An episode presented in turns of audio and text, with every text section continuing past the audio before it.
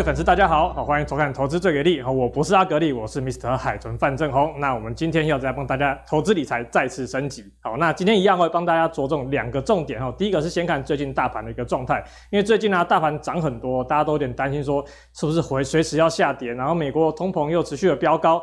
那第二个呢，就是要看元宇宙相关的这个伺服器产业，因为呢伺服器产业基本上在接下来年长率基本上都表现得不错哦，所以今天会就这两个重点来为大家好好做分析。那我们就先来看大盘哈，那一样虽然说大盘最近持续在创新高，那今天录影时间是十一月十七号哦，那今天已经最高点来到了一七七六四哦。不过呢，大家说会担心嘛哈，所以还是要帮大家看一下海豚最常帮大家做一个介绍是什么？哎，就是这个这个多头多空头排列的股票加速占大盘比例。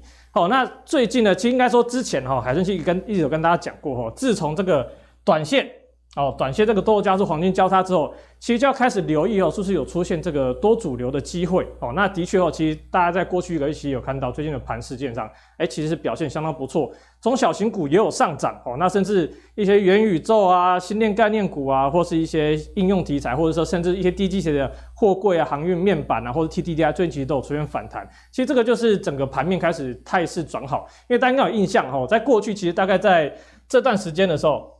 哦，还有印象吗？大概那时候大概是九月、十月那个时候，其实海豚在来投资最给力的时候，一直有讲到说，其实我选不到股票哦，或者说发现族群性表现得很差，但是呢，最近就完全不一样，所以现在算是一个蛮健康，也不能说到非常健康啦，至少目前的状态是比那时候九月、八月都还要好很多。那只是呢，吼，最近这个状况还是要帮大家去做个解说吼，因为最近呢，大家发现说，哎，指数其实是持续的这样，哎，持续的创高，可是呢，大家会有发现说，最近的股票轮动状况有点变差。哦，那其实就是什么？大家，我之前有跟大家讲过哦，就是这个短线的状态啊，诶，如果它开始持续的指数持续创高，诶，可是短线多头加速却开始有点走弱的状态，其实类股的轮动速度是会加速的，那也有可能会变成什么？有少数的权值股呢去做一个带动。那不过还好的是啦，吼，目前长线多头呢还在持续的走强哦，还在持续的走强。那持续的走强代表什么？诶，其实整个的。多头加速呢是持续的在增加，那在这个持续增加的状况下呢，哎，基本上这个盘势，即便短线回落之后呢，哎，之后还是有继续机会重新轮回到所谓的强势股或者强势族群再去做一个进攻。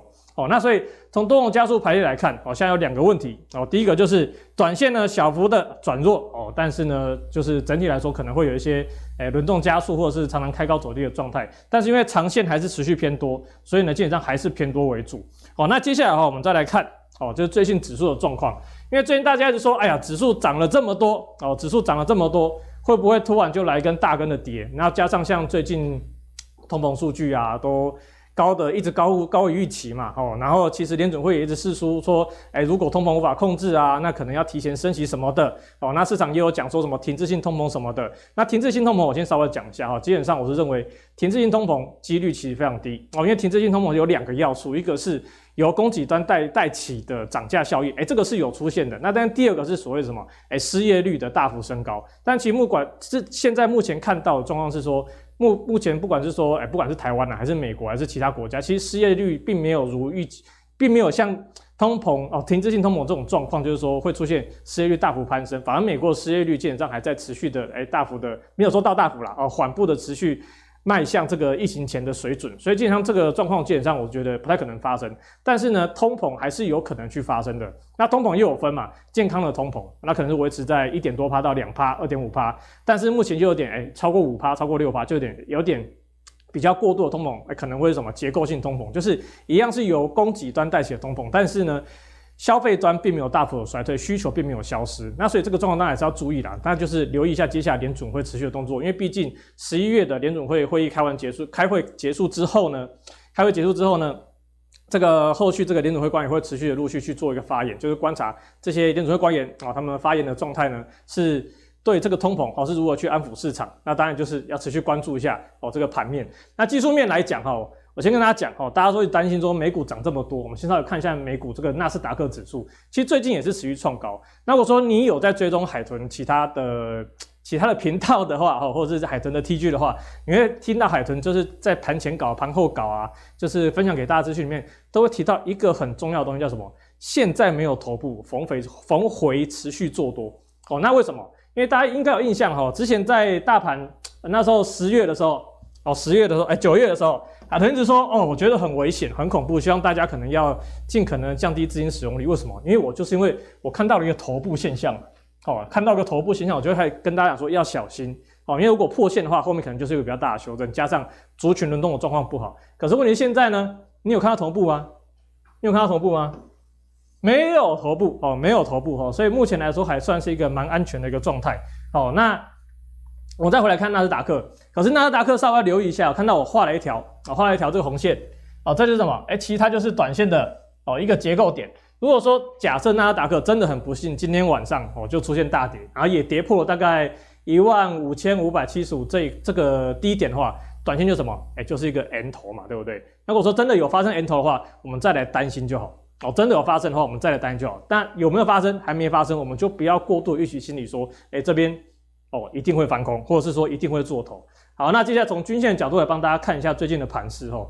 因为说真的，最近盘呢，海豚刚有说过嘛，没有头部就逢回做多。那这是属于形态的部分，头部是形态嘛。那再我们看一下均线哦，均线部分呢，之前有跟大家讲过说这个季线哦，如果你有看之前给力的是最给力最给力，海豚都有说到之前的季线啊，不是从这边一路这样子扣过来吗？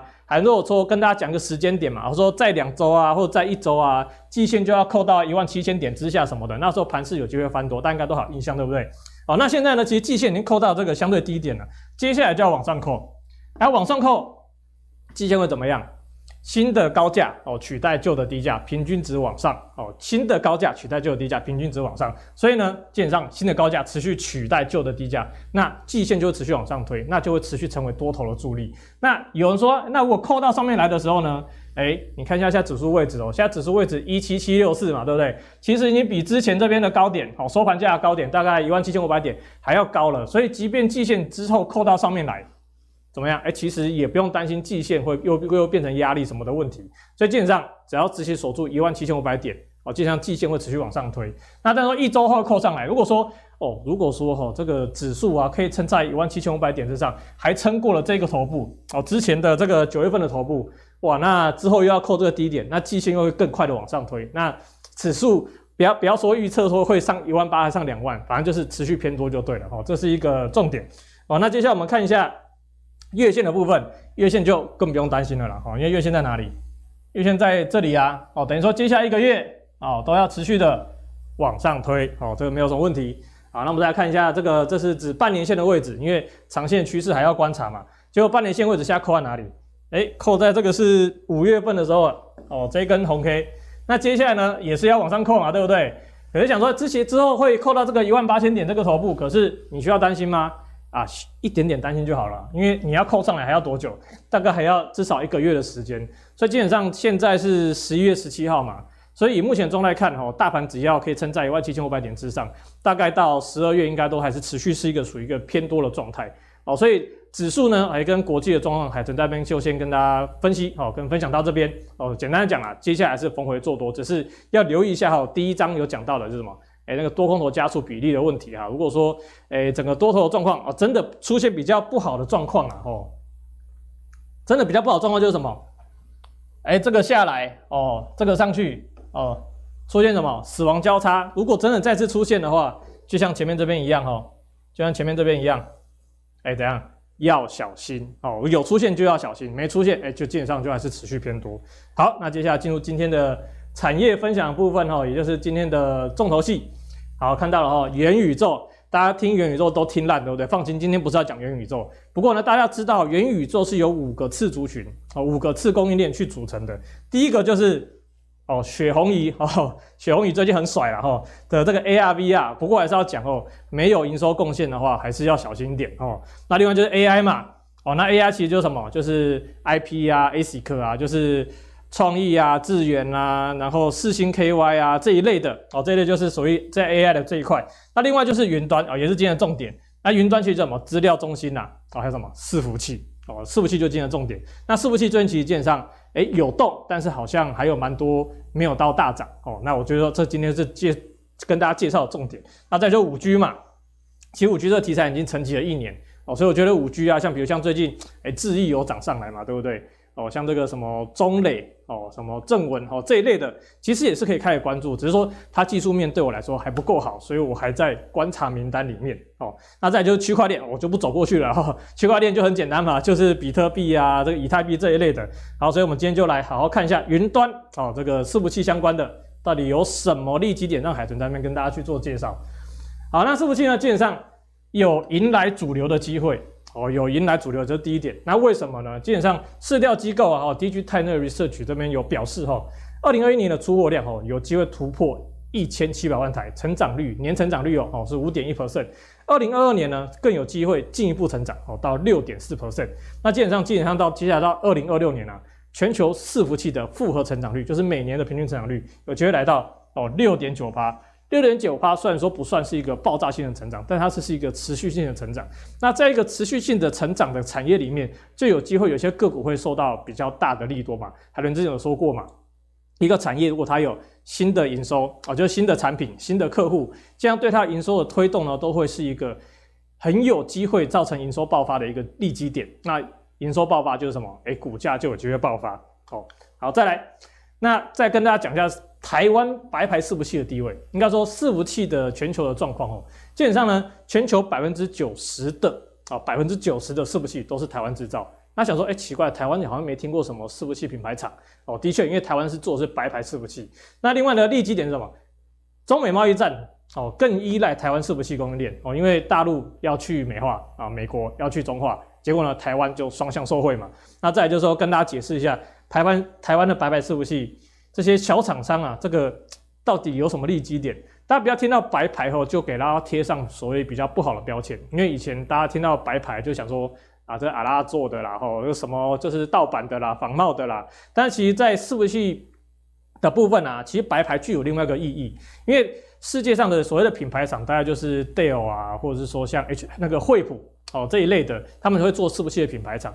那伺服器的品牌厂主要就是出货所给所谓的标准化啊，比如说政府机关啊，或者一些民营的大企业或银行这一类的，他们都会使用所谓的标准型的伺服器。那白牌伺服器就是所谓的客制化。哦，那人家想啊，在像是 Google 啊、Facebook 啊这类网际网络企业哦，他们基本上对这个客制化的需求就比较大。所以从二零一四年到一六年呢，啊，白牌伺服器的这个。市占率基本上是持续的在提升，到了目前哦，基本上市占率其实已经超过一半了哦。那所以在这一块呢，白牌伺服器又有所谓的说，它因为客制化嘛哦，因为因应公司的需求，所以它要做一些什么软件的更新或是硬体的更新，基本上都会比较方便哦，都可以符合企业的需求。那如果是买品牌伺服器的话，基本上这个状况就比较不方便嘛，对不对？你要做一些更换，可能都要重新跟品牌商交货。那另外就是白牌伺服器哦这一块呢，在台湾也是一个。蛮就是它的供应链在台湾是蛮蛮蛮蛮整齐的哦，蛮整齐的。所以呢，不要听到白牌伺服器就觉得它不好哦，就觉得它不好。所以基本上台湾白牌是基本上台湾的白牌伺服器是很有竞争力的。那再来就是还是要讲一下为什么今年伺服器感觉好像都只有听到金像店而已，对不对？因为过去嘛哦，因为海豚前阵子应该是今年上半年的时候也有跟大家介绍过新半那个金像店嘛哦。那因为今年的伺服器主要就是什么卡在一个什么缺料。哦，这其实基本上所有的供应链都有遇到问题。另外就是去库存，哦，因为去年经过一波伺服器拉货之后呢，其实大家库存都堆高了，所以今其实今年呢，第二季、第三季基本上基本上都是面临一个所谓去库存化的一个周期，所以导致说今年整个伺服器产业好像都没没听到什么声音哦。那再就是说，伺服器到底接下来迎来什么机会？那就是长短料的状况缓解。哦，我知道哦，现在你在看这个给力的粉丝们哦，一定会觉得说。啊，我前几天才看到新闻啊，说，诶、有某某某某厂商说，诶、这个伺服器的缺料可能要缺到明年年中什么的。的确哈，其实各家都一样，现在缺料的缺料缺货的状况基本上都是持续进行中，但是缺货缺料状况是缓解哦，就是有缺啦，但是没有那么缺。那没有那么缺的状况下，那自然营收就有机会哦，就有机会上来，因为就可以有更顺畅的拿到货，然后去出出货成品嘛。那另外就是什么？虽然说缺货缺料哈，但是需求有消失吗？哦，需求没有消失，它会递延哦，所以基本上反而说，本来第四季可能要爆发的营收，就递延到什么？诶，递延到可能十二月啊，或者是明年哦。那这个状况，诶，大家要持续注意。那另外呢，这关键啊，那个需求哪里来？那个 Intel 的新平台啊，窝里哈，这个准备启动拉货准备启动拉货，就基本上就本来预计是今应该是九月开始拉货，那现在开始有稍微有递延嘛，那所以接下来相关伺服器厂商，要台湾的供应链了，哦，就要注意一下，哎，这个营收有没有跟上？哦，那个明年呢？哦，这是今年的哦，好，这是今年，Wally 是今年的哦，那在 Eagles Train 哈哦，就是明年哈，这个平台也要上市呢，所以基本上就一波接一波了，哦，所以这个大家可以持续去做留意。好，再来。晶片大厂持续推 CPU 哦，因为不是只有 Intel 嘛，目前全球大概就三个最大的这个伺服器的这个部分。第一个呢是 Intel 哦，它有出这个 Wally，我刚才讲到了，还有这个明年的 Eagle Train 哈。那另外呢，这个 PCIe 哦，这个大家想说这个什么东西对不对？其实大家如果把那个自己的电脑、个人电脑哦拆开。哦，里面都要插显卡，对不对？那个显卡超潮啊！哦，基本上就是用 PCIe 哦。这是先简单讲一下，因为其他不是只有可以插显卡哦。那这个的升级呢？那个这个今年还做一个功课了哦，就是说这个东西啊，每一代哦的速率大家都会差一倍哦，都会差一倍。其实不止一倍啦，要看你使用的插排的那个长度哦。所以基本上就是速度是越来越快。那再就是 DDR4 哦，那明年有机会用到 DDR5。哎，讲到这 DDR4 跟 DDR，我要想到最近利空一大堆的什么？DRAM 嘛，哦，这个记忆体族群，大家可以跟大家先透露一点点哦，因为 DRAM 呢，虽然说最近很惨，但你有发现他们其实最近好像没有什么在跌了哦，有点利空筑底的味道。然后可以跟大家先暗示一下哈，明年第二季呢，可以好好注意一下 DRAM 的价格有机会，应该说明年第二季有机会价格触底啦哦，所以明年第一季开始，其实 DRAM 类股可能要稍微注意一下哦，所以先埋一个小伏笔哦，之后有来给力再跟大家做介绍。那其实不止 Intel 啊，目前市占率最高是 Intel 嘛，那 AMD 呢？哦，跟这个 ARM 架构呢，基本上也是急起直追。基本上 Intel 的市占率是一直在被侵蚀的。那他们其实也在持续的在推出这个后续的伺服器平台的这个产品哦。那这个后面就好好的去注意。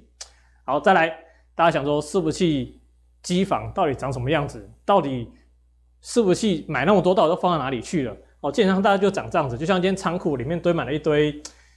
堆满了一堆主机啦，哦，堆满了一堆主机。那其实这主机大家就想到说，里面的架构什么？除了厂房啊，厂房可能这个厂商太多了，就我们就不分享。但是呢，像这个机柜啊，哦，基本上他想说，那这样子要维修要怎么维修？哦，基本上就是它都有一个线性，都有一个滑轨。那滑轨什么东西？就有点像我们家里有电脑桌嘛，对不对？不是要把那个键盘拉出来吗？哦，那个就是滑轨。那伺服器基本上在做维修的时候，或是要更换硬体硬件的时候，硬体硬件的时候，基本上也需要把它拉出来做硬那个做调整嘛。哦，那这时候就要讲到一档公司，就是二零五九的窗户。哦，那川湖经常就是做这个，就是在哎哎哎哦，在这里啊，二零五九的窗户。哦，那这个窗户呢，基本上大家去看它线型，其实它最近已经转强了。哦，那这个大家可以去做留意。哦，那所以整个伺服器的机房哦，长成这个样子，那大家也知道说，其实搞不好。伺服器机房，你家附近有盖一间哦，对，看一下哪里堆起一个铁皮屋哦，进去看一下是不是伺服器机房啊？那这边就跟大家讲哦，这是当然是今天的重点，整个伺服器供应链，大家这边就摊在这边给大家。好，那当然台湾哦，主要几个啦，哦，主要几个这个代工厂，哦，代工厂我们先讲，由上而下往下讲。哦，那代工厂的部分呢，基本上就是英业达、广达跟纬颖。那当然这个英业达、广达还有其他很多东西的代工了。哦，那。主要的呢，哦，基本上就看纬颖哦，它的营收占比是最高的。好，那再就是连接器的部分呢，哎，基本上就是应该说这个连接器跟这个是混在一起，我只是不想把它拆开了哦，算是算是嘉泽跟优群哦，还有反甲三家。那这三家基本上明年的展望，应该说目前看起来是嘉泽跟反甲明年展望是比较好的。那优群呢，目前的技术面跟第三季财财报出来哦，状况都比较差啦。不过我还是有持续在观察，因为毕竟。优群其实是一个体质蛮好的公司哦，所以我也蛮期待它可以卷土重来哦，这样我才有机会赚钱嘛，对不对？好，那再来就主机板啊，其实主机板最近涨很多，只是主机板最近比较偏涨涨这个区块链题材了，就是这个比特币又喷啦，以太币又喷啦，然后他们就喷啦哦。可是呢，还是要跟大家讲一下哦，主机板呢还是要看营收比重，营收比重最高的就是在伺服器相关，营收比重最高的是华擎。哦，那技嘉大概是记得是四成还是五成吧？那它有比较多部分是在 notebook，那华硕就不用讲了哦，它有更多是在 notebook。那有在 notebook 相关的这个供应，就是说它的营收比重，如果说 notebook 占比较多的话，基本上我就觉得明年要稍微小心一点哦，明年要稍微小心一点。所以呢，这个技嘉跟华硕还是可以看啦哦，因为毕竟还是有伺服器题材在接下来这个周末行情哦，只要。有个利多，好像谁都会喷，对不对？哦，那华擎的话，我觉得大家可以注意，只是说啊，好巧不巧，它今天涨停板了，哦，就是，呃，大家可以观察一下后续啦，可以观察一下后续。那另外机壳部分就是勤诚跟银邦啊，不过这两家呢最近比较没什么资讯好分享哦，那个就大家先关注，因为他们最近技术面也算是偏弱。那接下来我们就要讲讲左侧的了哈。然后左侧的话，第一个就是这个超级贵的哦，五二七四的信华哦，那信华基本上它是做这个伺服器那个远端控制晶片哦，那基本上台湾来说。目前看各个报告来看，基本上都给它明年给的展望是非常好的，只是说它实在太贵了，而且最近也涨蛮多的哦，高价股也涨那么还涨那么多，代表说它真的很强哦，利基真的很好，所以代表整个伺服器产业诶、是不是有机会跟着一起好起来？那三个部分呢啊，大概就这三家了哦，不过超重呢目前技术面实在太差了哦，所以我觉得它它可以先跳过了，那再就是要看建测跟钰权。好，那建策跟钰权基本上都是 AMD 相关的这个均热片出货给 AMD 的，所以这块呢，他们基本上接下来的整个展望状况基本上都还蛮好的。哦，那大家可以去做留意，因为他们现行最近表现的也不错。哦，那钰权等下会特别介绍一下它的技术面。哦，然后再来就是什么，就 PCB 啦。我、哦、还记得之前海豚来到投资最给力的时候，跟大家讲过嘛？我觉得明年有机会成为主流的族群，其中一个就是 PCB。那为什么？因为今年铜价涨太多了，导致呢整个 PCB 族群呢，诶已经躺了一年了。大家除了金像电了，哦，那几乎都躺了一年。所以呢，明年呢在铜的供给是大于需求的状态下，诶，铜价是有机会受到压抑。那铜价有机会受到压抑，那这些以铜为主的，像是 PCB 还有连接器族群啊，毛利率就有机会怎样？哎，机会就有机会上来哦，因为他们的原料价格变便宜了嘛。那如果加上，就算铜价格不跌，他们的议价能力也有机会提升，因为铜价就这么贵啊，你不让我们赚钱的话。这样说不过去嘛？那客户最终也还是会接受调涨价格，所以对对连接器跟 PCB 来讲，哎，铜如果接下来真的有下跌的话，对他来说的它的毛利率，哎，基本上是一个利多。那里面呢，我就点出这两家嘛，金相电跟博智。金相电应该就不用讲了啦吼，因为他们两家都是以伺服器为主。那博智呢，我是今天特别要讲的哦，因为之前有跟他讲过大陆限电，对不对？大陆限电受影响的 PCB 一大堆哦，只有两家没有受到影响哦。第一家是博智，第二家就是四九二七的泰鼎哦。那泰鼎最近表现得也很强劲哦。那博智的部分呢？哎，今天也涨了六七趴吧？哎，好像是七趴八趴。今天也刚好有表现了哦，这是比较可惜哦。昨天想说啊，今天讲博智，那大家之后有看到啊，哎，有机会的话还可以，还可以，还有还有机会上个车哦。那不过呢，今天涨了，大家就提醒大家不要过度追价了哦。那这脖子的部分大家可以好好留意，因为毕竟接下来整个伺服器如果再要拉货的话呢，他们两个都还是有机会再再去做做受贿的。那反甲部分呢，其实大家想说，反甲不是车用概念股吗？哎，对，它有车用概念股哦，他有出货给那个大陆的宁那个宁德时代跟那个比迪亚哦，哦不比亚迪哦，比亚迪哦。那这个反甲部分除了，不过它的车用的营收今年好像是十八，明年有机会拉升到二十五八，营收占比的部分。然后呢，反甲也有 notebook 哦。哦，那你就想海豚，你刚才不是才说有 notebook 营收的要小心吗？对哦，不过反甲呢，它是比较比较偏向这个。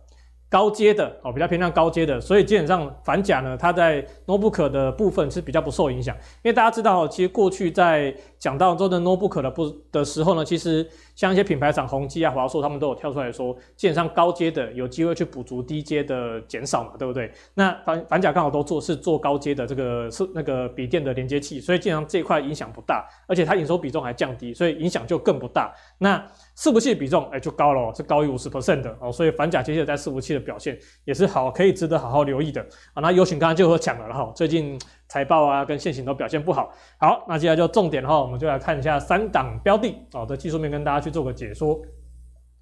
好，第一档就是刚刚讲到的哦，这个博智啊，这个博智啊，我们一样嘛，从长线先来看，季线在第一档哦，月线哎、也相对在第一档哦。然后呢，十日线呢，哎，基本上也扣完高点而往下了，哎，所以短线怎么刚好就进入了一个发动期。啊，刚好进入一个发动期，所以呢，真的啦，哦，今天我也不知道今天会涨啊，哦，不过搞不好今天是录影时间是礼拜三嘛，搞不好礼拜四、礼拜五有下来整理，那大家可以再找机会，不过记得停损点要设好，哦，那但这边来说，这个趋势啊跟整个形态基本上都没问题，那这边量能呢也有算是稳定的缩下来了，哦，所以整体来说，哎，表现还算是不错，哦，那就是看后续能不能。有一些什么催化剂再来点火，让它去做后续的发动啊。那这是博智的部分啊，另外博智部分呢、啊，你可以大家有兴趣可以看一下它的营收哈，我觉得它在营收真的很有趣，要么就是一直增加，要么就是一直减少。那最近营收呢是有重回增加的这个态势哦，所以大家可以去观察一下。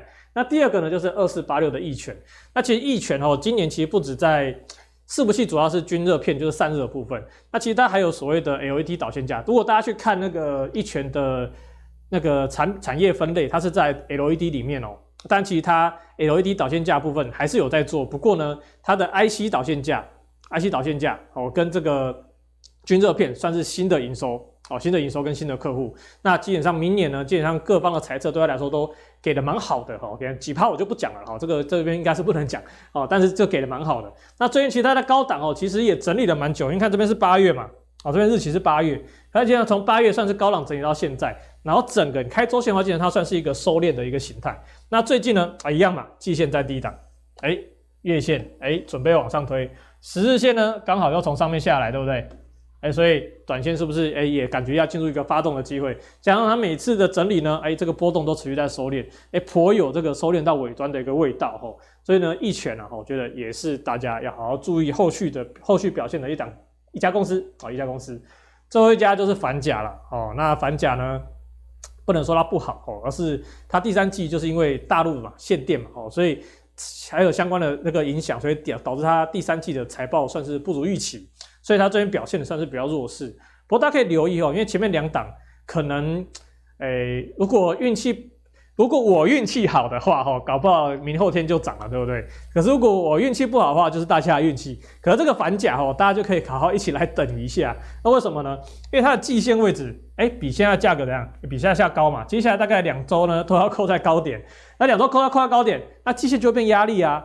那季线变压力，那股价不就是会受到压力而导致继续整理吗？哎，没错哦。那所以呢，接下来我自己啦，我自己预期啦，哦，它有可能会在这边持续的整理，哈，持续的整理。